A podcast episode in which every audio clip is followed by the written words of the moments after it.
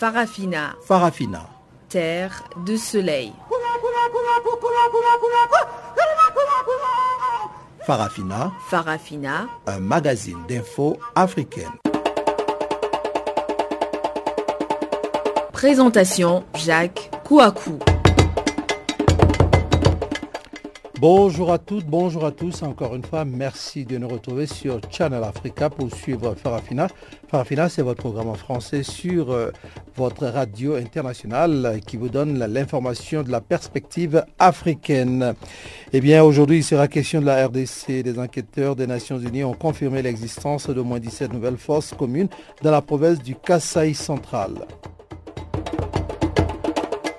Nous parlerons aussi du Mali. Bien, le gouvernement a rétabli l'état d'urgence pour 10 jours. L'annonce a été faite dans la nuit de mercredi à jeudi sur les antennes de la télévision nationale.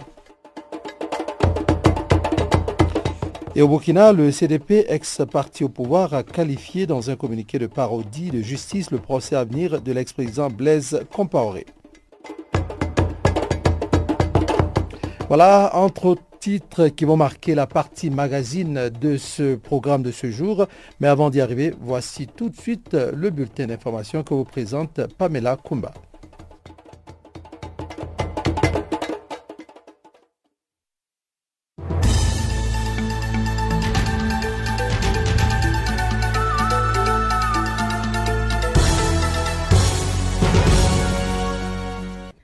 Bonjour à tous. Ce bulletin s'ouvre sur le Zimbabwe où l'opposition a décidé d'unir ses forces en vue des élections générales de 2018.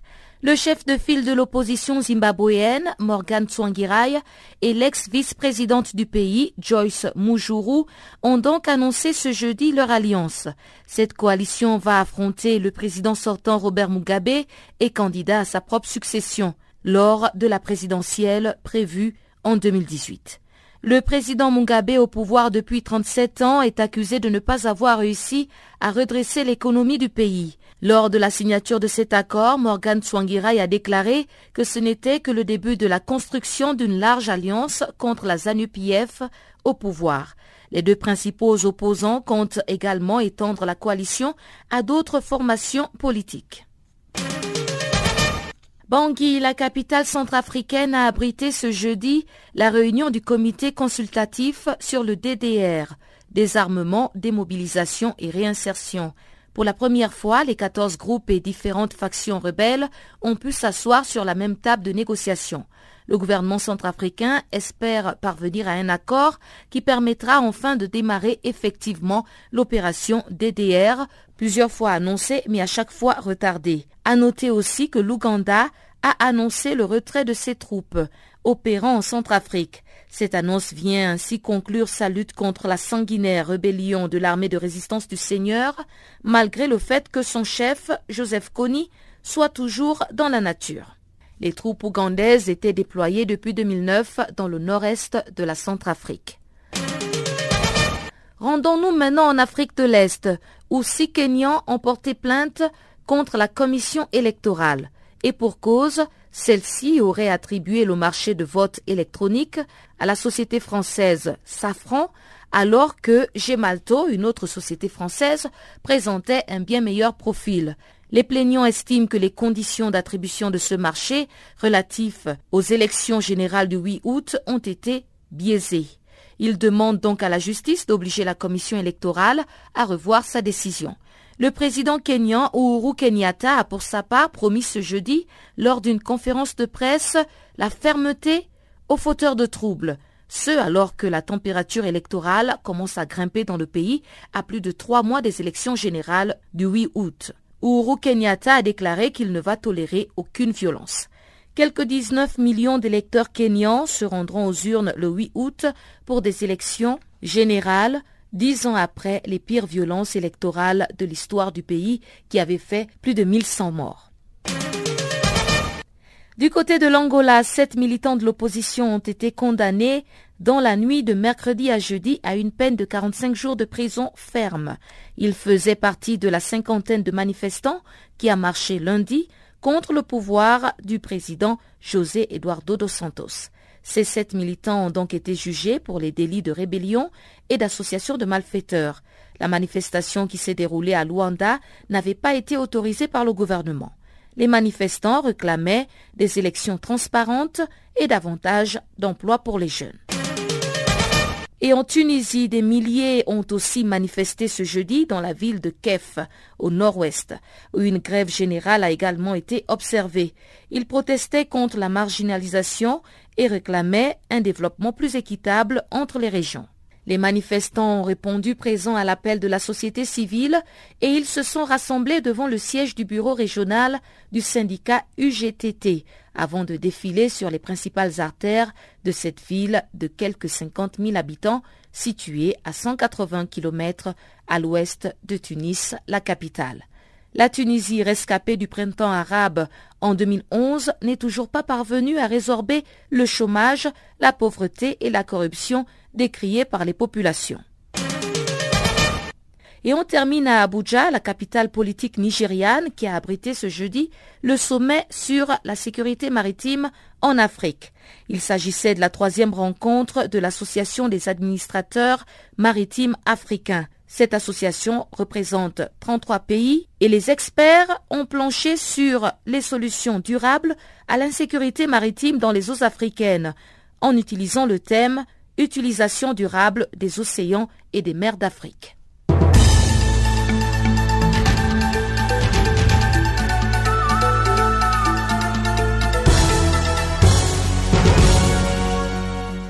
Oh, yeah. Africa, Africa, Africa, Africa, Africa. Eh. Je m'appelle Salif Keita. Vous écoutez Channel Africa, la voix de la renaissance africaine. Voilà, ouvrons à présent la page magazine et nous allons commencer en République démocratique du Congo. Des enquêteurs des Nations Unies ont confirmé l'existence de moins 17 nouvelles fosses communes dans la province du Kasaï central. Cette région est le théâtre d'affrontements entre militaires gouvernementaux et combattants d'une milice locale dont le chef Kamiwan Kamwina Nzapu a été assassiné en août de l'année dernière. Selon le Bureau des droits de l'homme de l'ONU, les nouvelles découvertes portent pour le moment à 40 le nombre total de forces communes documentées par l'ONU dans les provinces du Kasaï central et du Kasaï oriental depuis août 2016.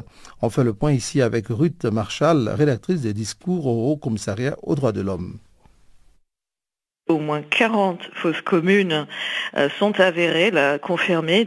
Une nouvelle enquête qui a été envoyée ces derniers jours qui porte à 40 le nombre total de fausses communes documentées dans les provinces du Kassai central et du Kassai oriental depuis le mois d'août 2016. Donc il s'agit d'un nombre considérable de morts, même si nous ne pouvons pas euh, donner une estimation du nombre de cadavres euh, vu l'état euh, de ces fosses communes. Au moins 15 de ces fosses communes se trouvent dans un cimetière dans la ville de Chimbulu et deux autres en, à Sienke.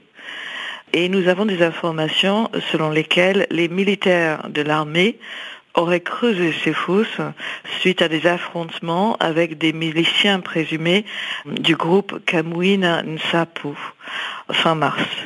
Au moins 74 personnes, dont 30 enfants, auraient été tuées par les militaires et par les miliciens lors de ces affrontements. Quand les services du Haut Commissariat disent que ces fosses ou bien ces tombes ont été creusées par des forces gouvernementales, c'est-à-dire les FRDC, est-ce à dire que quelque part c'est une conclusion qu'elles sont à l'origine de ces fosses communes? À l'origine de ces fausses communes, bon, il y a, un contexte d'activité euh, de plus en plus violente de la part de la milice Kamouina Nsapu, avec euh, une réponse euh, également manifestement assez violente de la part des militaires.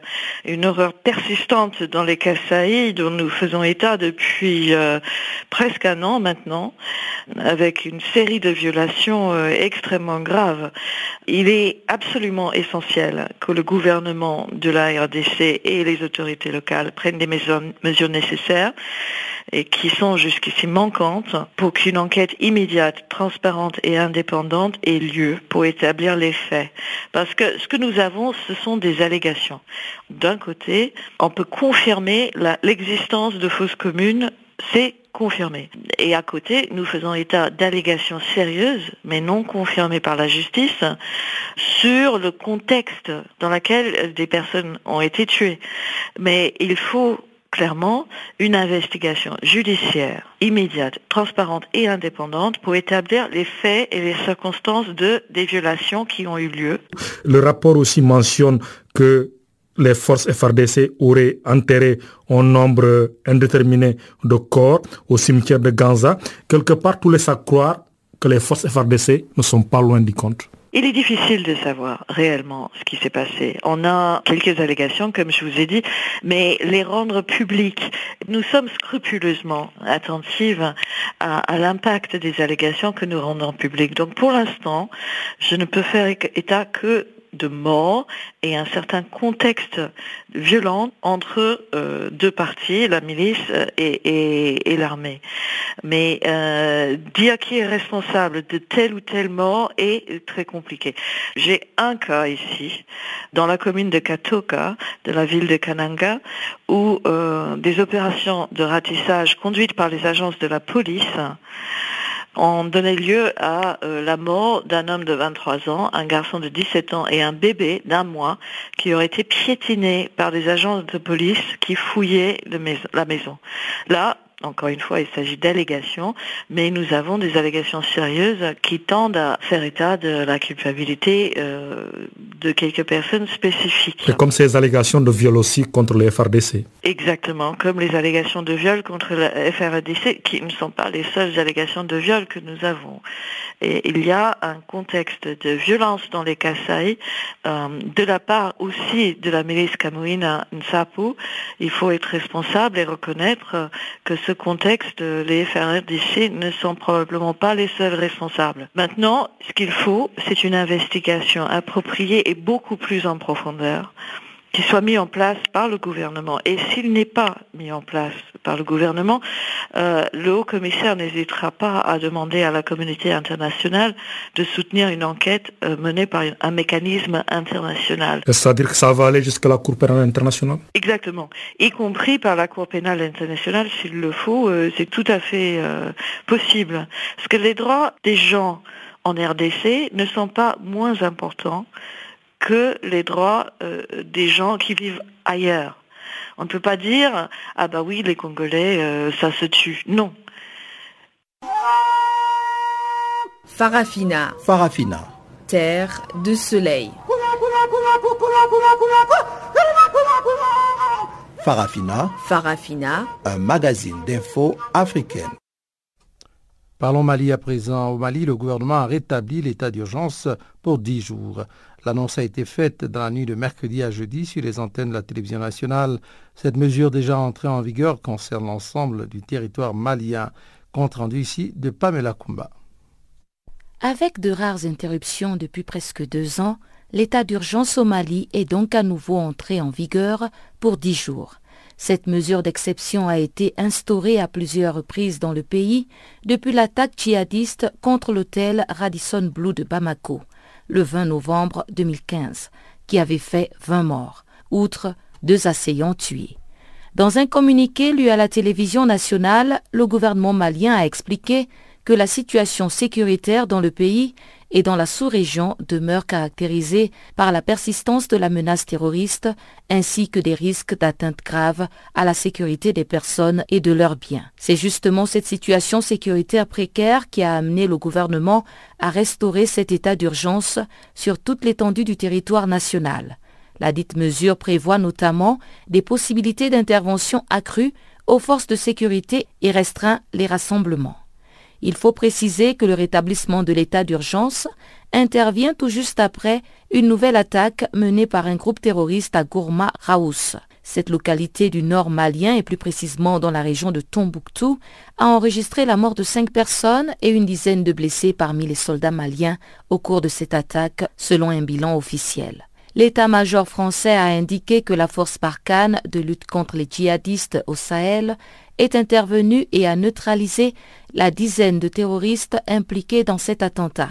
Quatre ans après la réunification du Mali, le pays ne parvient toujours pas à retrouver sa stabilité d'antan, malgré le fait que des autorités intérimaires ont été installées dans les grandes villes du Nord afin de rétablir l'administration.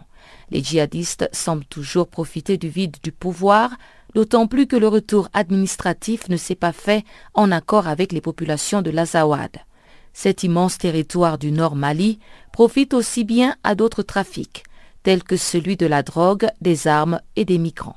Pour l'Union européenne, il est clair que le Mali est le maillon faible du Sahel, qui laisse passer les migrants alors qu'elle soutient à bout de bras l'État malien, et l'instabilité s'étend. D'aucuns disent que les autorités maliennes sont certes présentes dans des villes comme Gao et Tombouctou, mais toujours pas à Kidal, ni dans de nombreuses zones rurales, encore contrôlées par une multitude de mouvements et groupes armés à l'origine des multiples rébellions. D'où l'insécurité sans cesse croissante, la menace djihadiste et les prises d'otages. À cela s'ajoutent des actes de sabotage pour contrer les efforts de mise en œuvre de l'accord de paix signé entre le gouvernement et les deux alliances de mouvements armés, la plateforme et la coalition des mouvements de l'Azawad, grâce à la médiation internationale sous l'égide de l'Algérie en 2015. Pour rappel, le nord du Mali est tombé entre mars et avril 2012 sous la coupe de groupes djihadistes liés à Al-Qaïda au Maghreb islamique, initialement alliés aux rebelles Touaregs qu'ils avaient fini par évincer. Les djihadistes ont été en grande partie chassés par une intervention militaire internationale lancée en janvier 2013 à l'initiative de la France. Mais des zones entières échappent encore au contrôle des forces maliennes françaises et de l'ONU régulièrement visées par des attaques. Canal Afrique, l'histoire de l'Afrique, www.canalafriqueenunmot.org. Au Burkina voisin, le CDP, ex-parti au pouvoir, a qualifié dans un communiqué de parodie de justice le procès à venir de l'ex-président Blaise Compaoré et de ses derniers ministres. Ils sont poursuivis pour leur implication présumée dans la répression de l'insurrection populaire d'octobre 2014 qui a entraîné la chute du régime. Suivons ici les précisions de notre confrère Gaspar Bayala du journal Sidwire. Alors, le, CDP, qui est le parti au pouvoir, qui était le, parti de Blaise Compaoré, ex-président du parti, euh, qualifie euh, de mascarade judiciaire euh, ce, ce, procès qui va s'ouvrir le 27 avril prochain. Parce que selon eux, bon, c'est une mascarade. Et le parti ne devrait pas. Les, ministres de Blaise Compaoré, la trentaine de ministres qui a participé au Conseil des ministres du 29 octobre 2014, vous savez que c'est à l'issue de ce Conseil des ministres que la circulaire est sortie, donc intimement alarmé de, de maintenir l'ordre tout aussi par les armes. Et étant donné qu'il y a eu des, des morts d'hommes durant cette insurrection, euh, la haute cour de justice a décidé de, euh, de traquer ces ministres.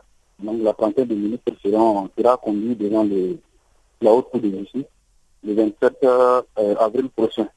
Donc, ce qui ne plaît pas au parti naturellement, je pense que c'est un acharnement, parce que selon eux, les ministres ne devraient pas être poursuivis parce qu'ils ont commis une action collégiale. Parce que selon eux, le conseil des ministres, ce n'est pas une instance où on délibère par vote. Alors, c'est une instance où euh, les décisions sont prises, même s'il y a, il y a la solidarité entre les ministres lors du Conseil des ministres.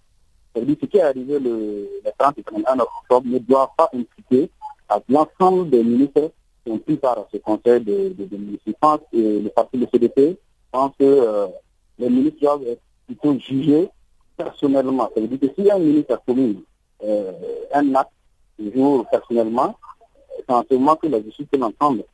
Voilà. Sinon, fait de telle sorte, c'est une chasse sorcière selon le, le, le parti pouvoir. Mais est-ce que cet argument tient quand on sait que deux, deux ministres qui n'avaient pas pris part à, à, cette réunion gouvernementale ont été finalement épargnés par ces procès? Bon, euh, l'argument euh, peut tenir à, un, un, un, euh, à, deux points parce que selon eux, c'est comme euh, je viens tout à l'heure de le dire, parce qu'ils pensent que les ministres ne doivent pas être jugés parce qu'ils ont pris part euh, ensemble au Conseil des ministres. C'était une réunion euh, qui allait chaque semaine. Et donc, euh, pour eux, les ministres doivent être jugés sur la base des actes personnels que chaque ministre aurait peut-être pris hein, dans le cadre de, cette manifestation. c'est ce qu'il pense. Parce que d'ailleurs, vous voyez que le président du euh, l'ex-président du Paso, Blaise Compaoré, n'est pas poursuivi en tant que président, parce qu'il était président, il est poursuivi parce qu'il était ministre de la Défense des anciens combattants. Donc, euh, c'est pour dire que euh, vous savez que c'est l'opposition, c'est tout à fait normal qu'il s'indigne. Il ne peut pas rester les bras croisés. Mais euh, ça peut ne pas tenir parce que la justice est dans son droit. Parce que dès lors qu'il y a eu euh, une circulaire, une note du Premier ministre Luc Adolphe l'ex-Premier ministre Adolphe demandant à l'armée de faire usage des armes, si possible, pour maintenir l'ordre. Alors que vous savez que de telle manifestation, bon, il, y a eu, il eu mort d'homme. Il faut qu'on fasse la lumière. Donc, la justice est dans son droit de, de, convoquer euh, l'ensemble de ces ministres-là pour les entendre. Parce qu'on a dit qu'ils vont comparaître, on n'a pas dit qu'ils seront, bon, euh, insultés, ils seront euh, directement, on va les transférer à la, à. Chacun sera entendu, chacun va parler, et en fonction des, faits, il y a d'autres qui seront relaxés, et d'autres seront euh, retenus là-bas. Et au sein de l'opinion burkinabé, quelle est la réaction qu'a suscité cette sortie de l'ex-parti au pouvoir? Bon, il faut dire qu'au sein de l'opinion, les gens sont plutôt euh, regardants la chose euh, qui est en train de se, dérouler parce que les gens ont soif de la justice. Parce qu'il n'oubliez pas qu'il y a les, familles des parents des victimes qui sont là, qui attendent avec impatience ce qui s'est passé, qui a ordonné de tirer, qui a tiré, on fait quoi de, tout cela? Donc les parents des victimes sont, sont impatients de, voir euh, l'ouverture de ce procès, pour comprendre enfin qu'est-ce qui s'est passé le 30 et 31 octobre, les gens qui sont morts, euh, à qui profite ce crime, et qui on doit enfermer, voilà, pour que justice soit rendue. Donc l'opinion euh, regarde, attend attentive, et on verra comment ça va se passer le jour de ce procès, quand ça va s'ouvrir, comment il y aura des révélations. Voilà, parce que quand vous, faites le tour, parfois le tour du marché, vous savez que les gens écoutent les radios maintenant, ils savent comment ça se passe, les clients. Et comme c'est ouvert au grand public, les gens attendent de voir ce qui va se passer réellement le, le, le 27 euh.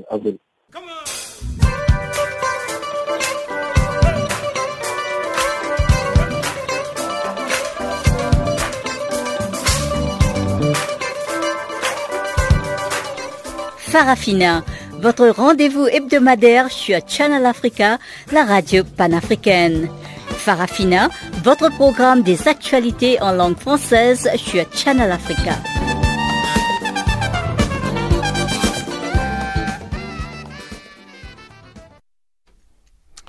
Centrafrique, le réseau des ONG de promotion et de défense des droits de l'homme a rejeté toute injonction directe ou indirecte de nature à faire adopter une loi d'amnistie en République centrafricaine.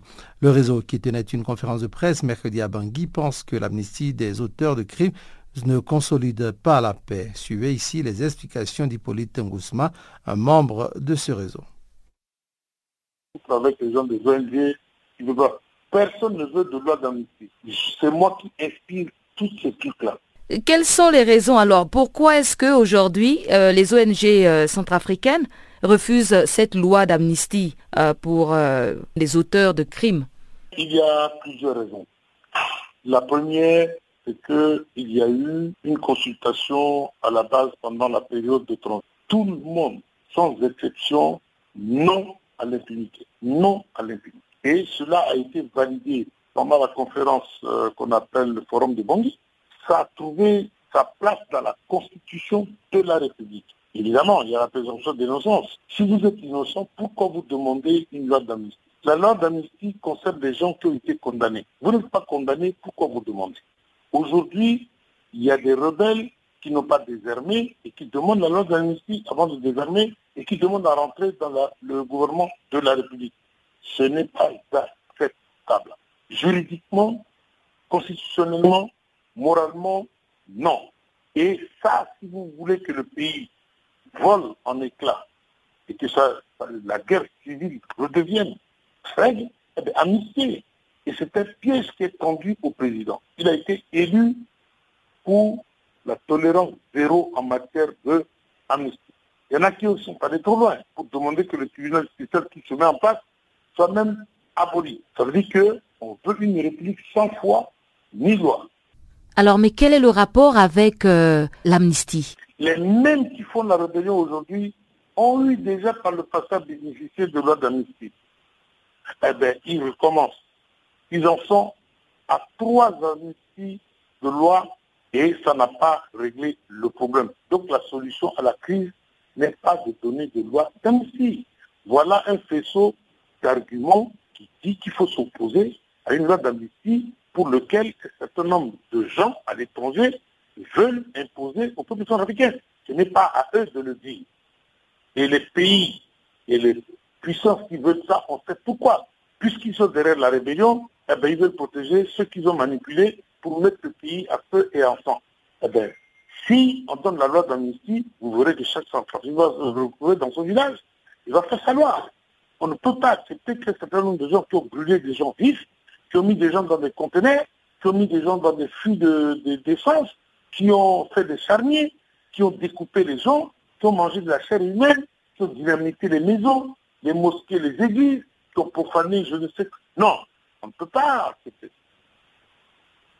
Le pardon passe par la justice. C'est aussi simple que ça. On a évité adhérer pour ça. On a fait des élections pour ça. Et comme il y a eu des pressions pour faire les élections avant le désarmement, on a affaibli le gouvernement. Il fallait désarmer de force, de force négative, et faire des élections.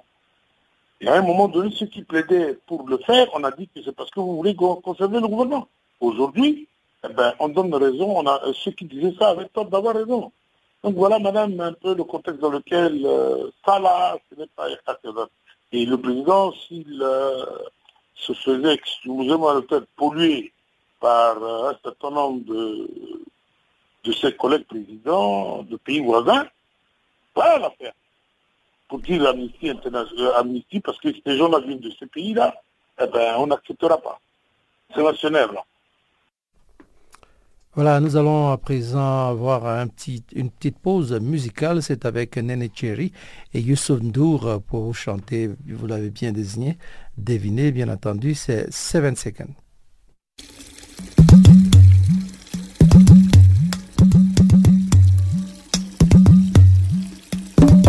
Vous écoutez Channel Africa à la radio et sur internet www.channelafrica.org.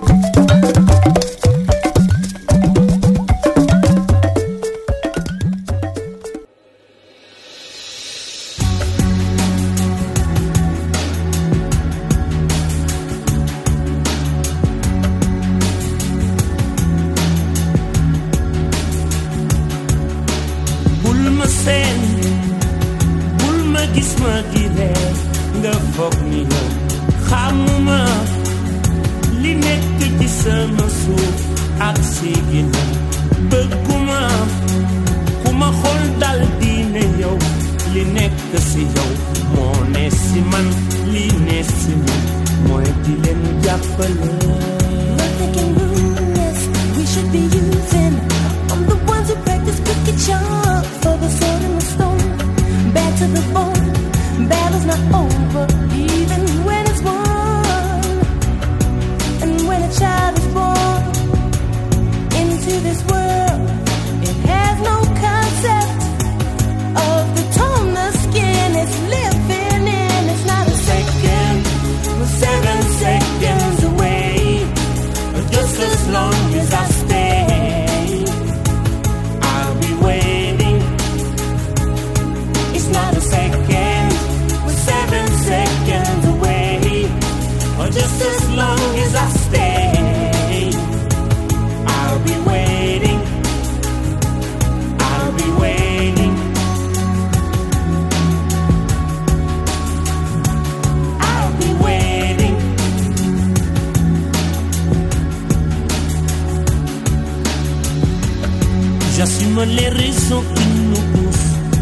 tout. J'aimerais qu'on oublie le couleur pour qu'ils espèrent. Beaucoup de sentiments, de race qu'il faut qu'ils désespèrent. Je veux les gamins ouverts, des amis pour parler de leur peine, de leur joie pour qu'ils le vivent. Des infos qui ne divisent pas. Changer. Seven seconds away, just as long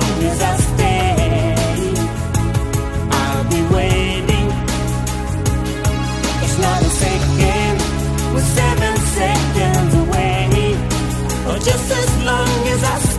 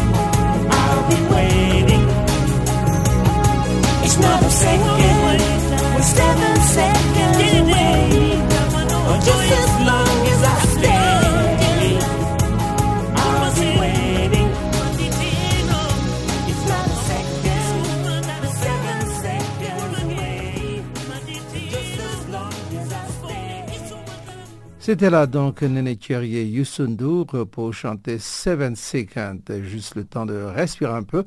À présent, voici le bulletin d'information économique.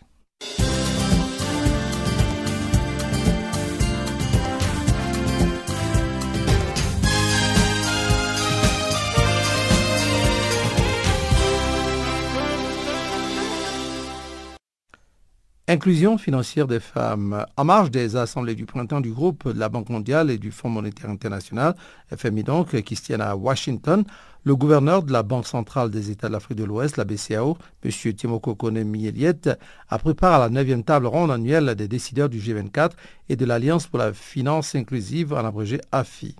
Le gouverneur de la BCAO a, dans son intervention, présenté la politique de la banque concernant l'inclusion financière des femmes. Dans le cadre de la mise en œuvre du plan de Denaro, certaines initiatives ont été prises par la BCAO en matière de diversification de l'offre de produits financiers à l'endroit des femmes en vue de promouvoir leur inclusion financière, a expliqué Timoko Konemieliet. Il s'agit notamment de la datation du cadre juridique et de supervision pour le rendre plus accessible à l'innovation technologique et favoriser une plus grande inclusion financière des populations, y compris les femmes. Le gouverneur de la BCAO a indiqué qu'à cet égard, de récentes règles ont été édictées dans le domaine de la monnaie électronique.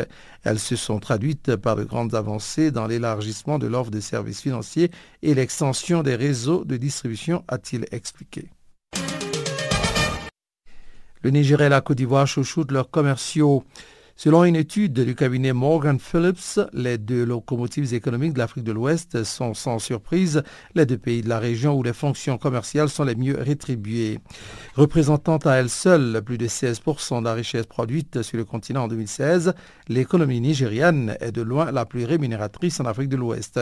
Selon l'étude du cabinet Morgan Phillips, datée de décembre 2016 et portant sur les métiers du commerce, un directeur commercial perçoit au Nigeria un salaire mensuel moyen de 8 614 euros net, soit près du double de son homologue ivoirien, 2 966 667 francs CFA, soit 4 509 euros. Pourtant, deuxième dans le classement de ce spécialiste du recrutement. Un écart très important, bien que le Nigeria traverse d'importantes difficultés économiques liées à la baisse du prix du baril de pétrole. Au Cameroun, Célestin Tawamba, bientôt président du JICAM, la question reste posée. Après huit ans la vice-présidence d'un syndicat rival, l'industriel Célestin Tawamba fait un retour remarqué au sein de la principale centrale patronale camerounaise, au point qu'on le dit favori pour succéder à feu André Fotso. De sortie, et non des moindres, auront suffi donc à braquer les regards sur lui Le 13 mars, Célestin Kamanou Tawamba, 51 ans, représentait le groupement interpatronal du Cameroun, JICAM, aux 8e assises du Cameroun Business Forum, en abrégé CBF, le rendez-vous annuel entre le gouvernement et le secteur privé. Une semaine plus tard, Armel François, le président par intérim du principal syndicat patronal du pays, qui a depuis annoncé sa démission, le désigne pour conduire la délégation des patrons devant accompagner le président Paul Biya en Italie du 20 au 22 mars. Il n'en a pas fallu plus pour que la machine à spéculer s'emballe et le désigne comme le potentiel successeur d'André Fotso, le précédent patron des patrons décédé le 2 août 2016. Le coton africain intéresse de plus en plus le Bangladesh. Le coton africain intéresse donc de plus en plus le Bangladesh. Désormais, l'un des plus grands centres mondiaux de l'industrie textile, le Bangladesh, est devenu en deux ans le premier importateur de coton au monde devant le Vietnam et la Chine. Les Chinois s'étant donné comme priorité de vider d'abord leur propre stock de fibres blanches. Le Bangladesh ne produit quasiment pas de coton, un peu plus de 28 000 tonnes. Il doit trouver à l'étranger 1350 tonnes de coton, près d'une tonne sur cinq échangée dans le monde pour faire tourner son industrie textile, moteur de son économie. Et ce n'est pas si évident malgré l'abondance de la production mondiale. Les fournisseurs naturels du Bangladesh sont avant tout la Chine et l'Inde, proches géographiquement en plus des États-Unis. Mais le coton américain est cher. Quant au coton chinois et au coton indien, ils ne sont pas toujours au rendez-vous. Le coton africain, lui, est non seulement peu cher et de bonne qualité, mais il est majoritairement destiné à l'exportation, ce qui est considéré comme le grand avantage de l'Afrique pour les industriels bangladeshis du textile, rapporte Como d'Afrique. Terminons par la mise en garde du FMI à l'administration Trump. Le FMI met en garde l'administration Trump au pouvoir depuis 100 jours. Le Fonds et la Banque mondiale tiennent actuellement leur assemblée de printemps à Washington. Le FMI reconnaît que les projets d'infrastructure et de relance sont de nature à soutenir l'économie et la croissance, mais il a sorti ses prévisions optimistes d'une série de réserves. Certains aspects de la nouvelle politique économique américaine pourraient augmenter le risque financier et donc menacer la stabilité financière selon le FMI. En premier lieu, les baisses d'impôts promises par Donald Trump pour les particuliers mais aussi les entreprises des baisses d'impôts pour encourager les sociétés à relocaliser aux États-Unis. Certains pourraient être tentés d'utiliser les gains et rentrées d'argent réalisés autrement qu'en réinjectant cet argent dans l'économie réelle, en investissant par exemple dans des produits moins sûrs à risque. Tentation d'autant plus vive que la loi Dodd-Frank adoptée sous Barack Obama dans la foulée dans la crise des subprimes pour mieux encadrer la finance, Donald Trump souhaite la réviser en profondeur. Selon le FMI, la grande relance fiscale promise par Donald Trump sans garde-fou pourrait faire déraper le déficit, l'inflation, augmenter les taux d'intérêt, peser sur la consommation et ainsi relancer un cercle vicieux déjà éprouvé.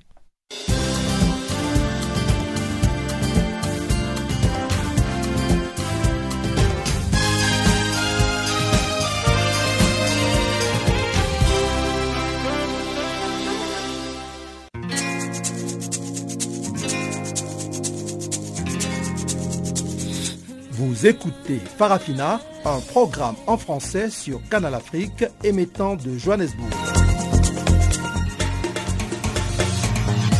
Pour vos réactions à nos émissions, écrivez-nous soit à l'adresse électronique suivante farafina.channelafrica en un seul mot, ou envoyez-nous un SMS au numéro qui suit 00 27 833 81 56 59.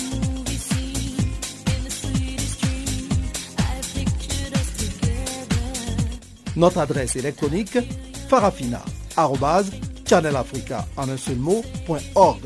ou par SMS 0027 833 81 56 59.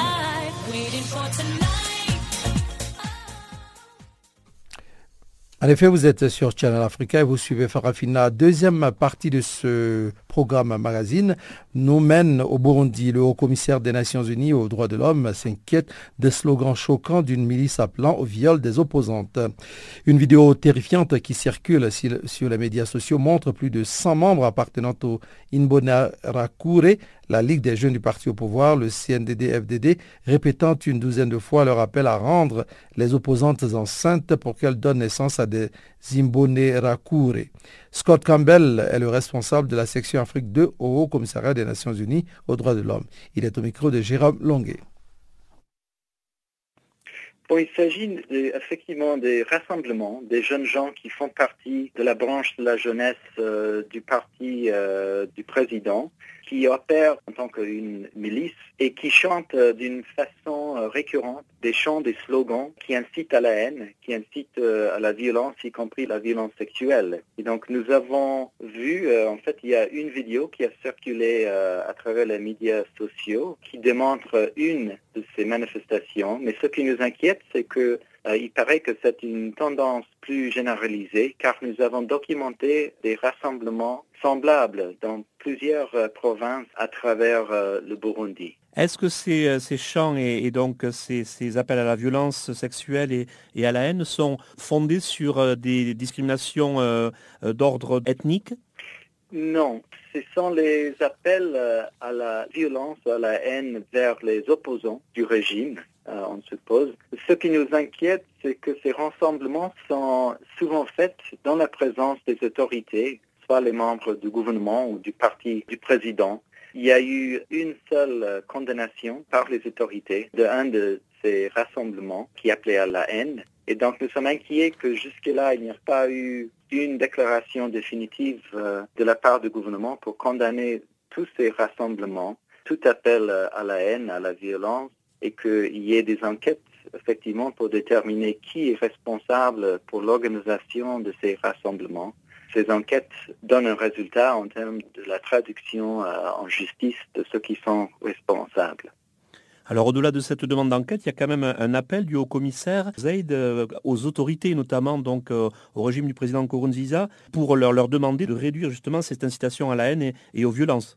Tout à fait. Donc il y a un appel du haut-commissaire que d'abord on demande aux autorités de, condamner euh, immédiatement l'incitation à la haine et à la violence, mais aussi de voir que les responsables, toutes responsables de violation des droits de l'homme, euh, quelle que soit leur fonction ou grade, soient traduits devant la justice. S'ils sont responsables pour ce genre d'incitation, et qu'il y ait aussi des instructions claires et publiques données aux forces de maintien de l'ordre, aux forces de sécurité, que l'incitation à la violence, à la haine est complètement et qu'ils doivent, les forces de sécurité et de maintien de l'ordre doivent agir en conformement au respect des droits humains.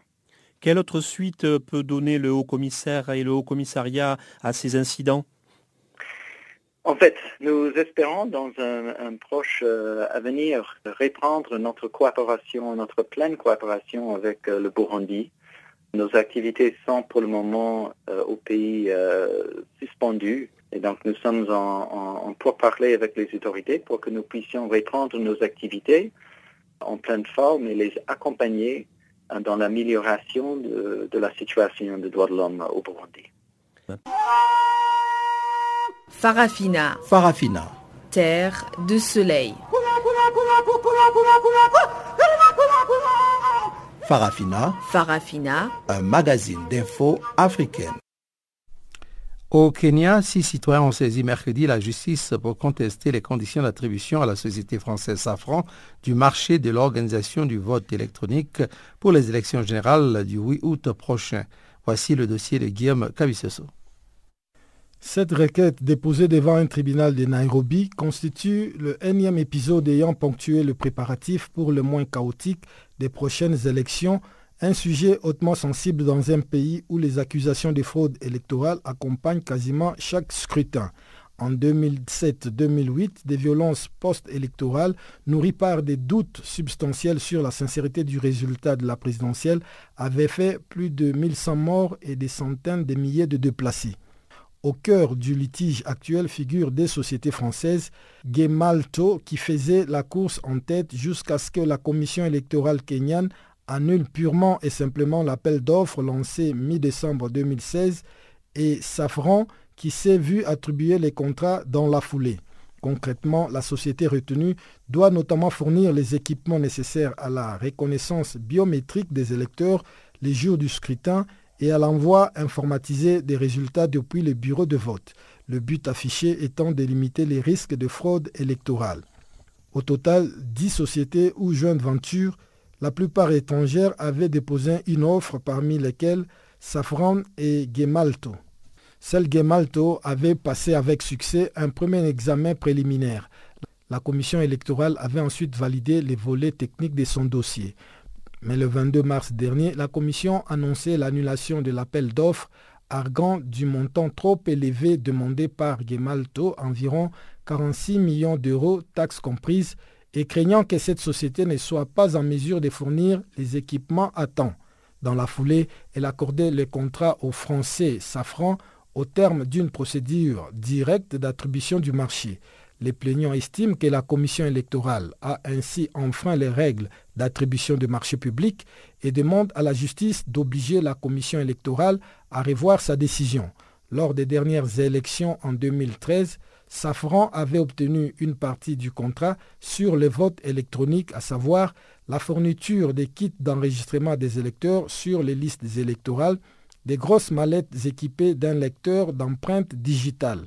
Cette première étape en amont du scrutin s'était déroulée sans problème majeur, mais le reste du processus, opération de vote et compilation des résultats, confiés à d'autres sociétés avait tourné au fiasco.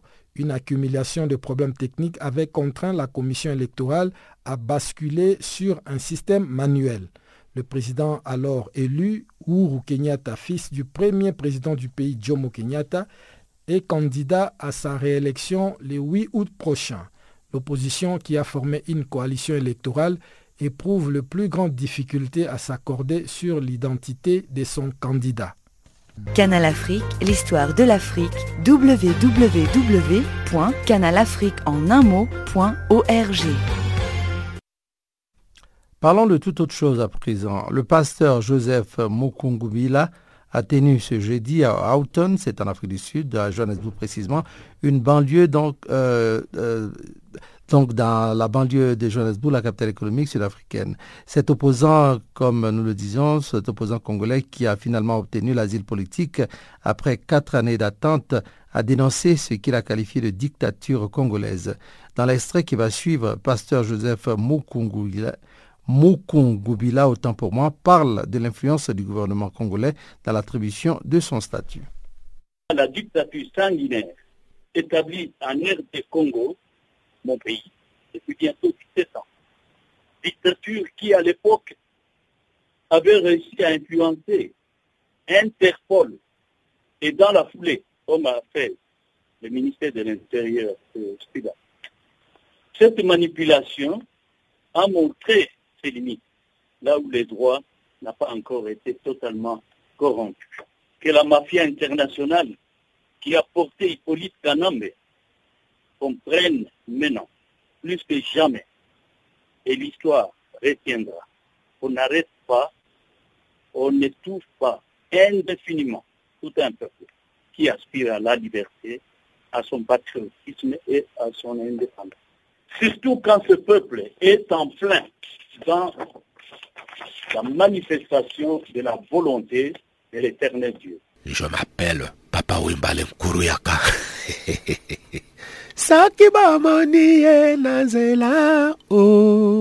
Vous écoutez Canal Afrique.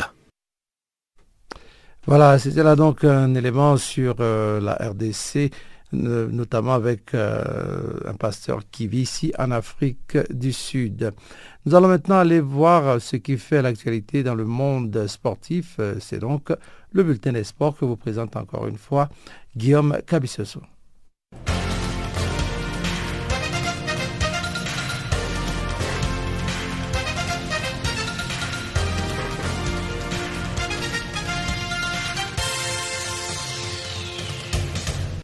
Bonjour à tous. En Ligue des Champions, il n'y a pas eu de miracle pour le FC Barcelone de Lionel Messi qui a été sorti de la compétition mercredi à domicile par le Juventus de Turin. Score du match 0 but partout.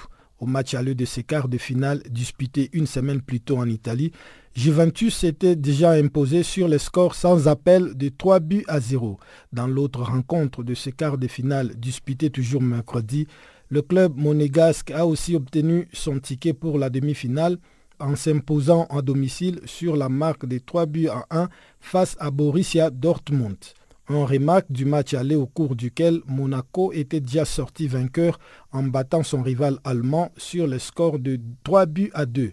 Pour rappel, quatre équipes dont deux Espagnols attendent le tirage de ce vendredi 21 avril pour connaître leurs adversaires pour le demi-finale qui vont se jouer le 2 et 3 mai prochain pour le match aller et le 9 et 10 mai prochain pour la phase retour.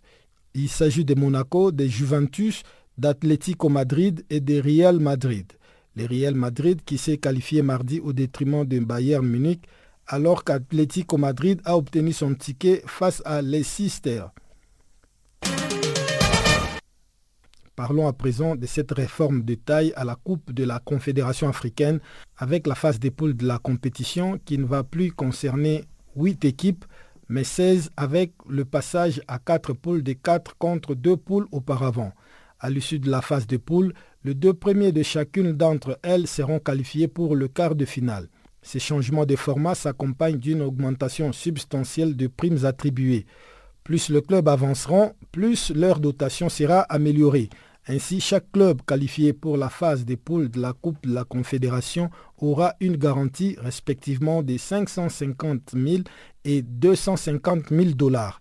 Le club vainqueur de la Coupe de la Confédération totale va recevoir 1,25 million de dollars contre 660 000 dollars auparavant la révalorisation des primes accordées aux clubs participant à la Coupe de la Confédération, tout comme celles accordées aux qualifiés de la Ligue des Champions et aux compétitions entre sélections nationales, est rendue possible par la hausse de revenus tirés par la Confédération africaine de football de la commercialisation des droits médias et marketing. 15 des 16 qualifiés pour la phase de poule de cette Coupe de la Confédération sont déjà connus. La dernière équipe qualifiée sera connue samedi à l'issue du match Rayon Sport du Rwanda contre River United du Nigeria. Au match aller, Rivers United s'était imposé 2-0. Au Bénin, retraite internationale pour GTD. À seulement 28 ans et 5 ans après ses débuts internationaux, l'attaquant béninois Rudy GTD de Milsdebourg a mis un terme à sa carrière internationale avec le Bénin pour raisons personnelles.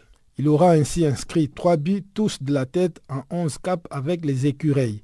Il a été à plusieurs reprises pris en grippe avec le public des écureuils qui lui reproche son manque d'investissement avec la sélection béninoise. Son absence risque de s'avérer préjudiciable au Bénin dans, dans, les éliminatoires de la 32e Coupe d'Afrique des Nations 2019 qui débute en juin prochain. Le Bénin partage le groupe D avec l'Algérie, le Togo et la Gambie. L'Association des footballeurs professionnels en Angleterre a publié ce jeudi l'équipe type de la saison de Premier League 2016-2017 dominée par les joueurs de Chelsea et Tottenham.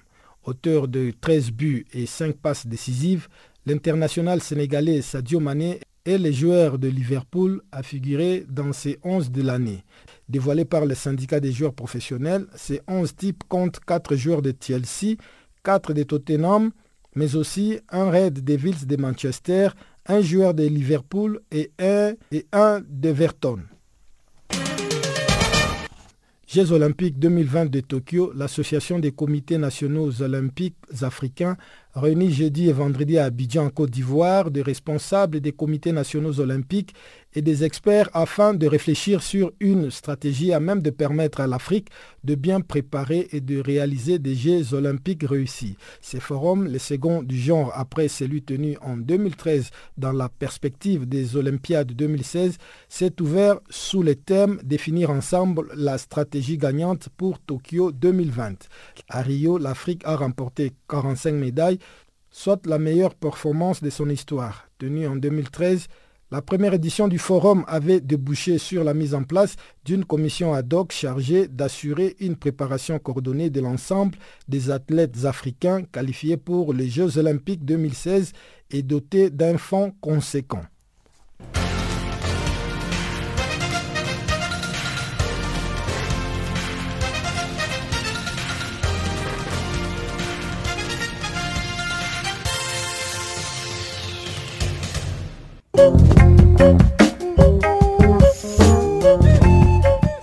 Voilà qui met un terme à Farafina pour aujourd'hui. Farafina qui a été mise en onde pour vous par Sintley Ndlovu.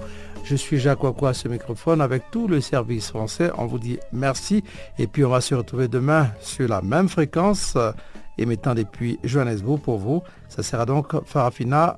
On continue sur la perspective africaine de l'information Channel Africa. Au revoir.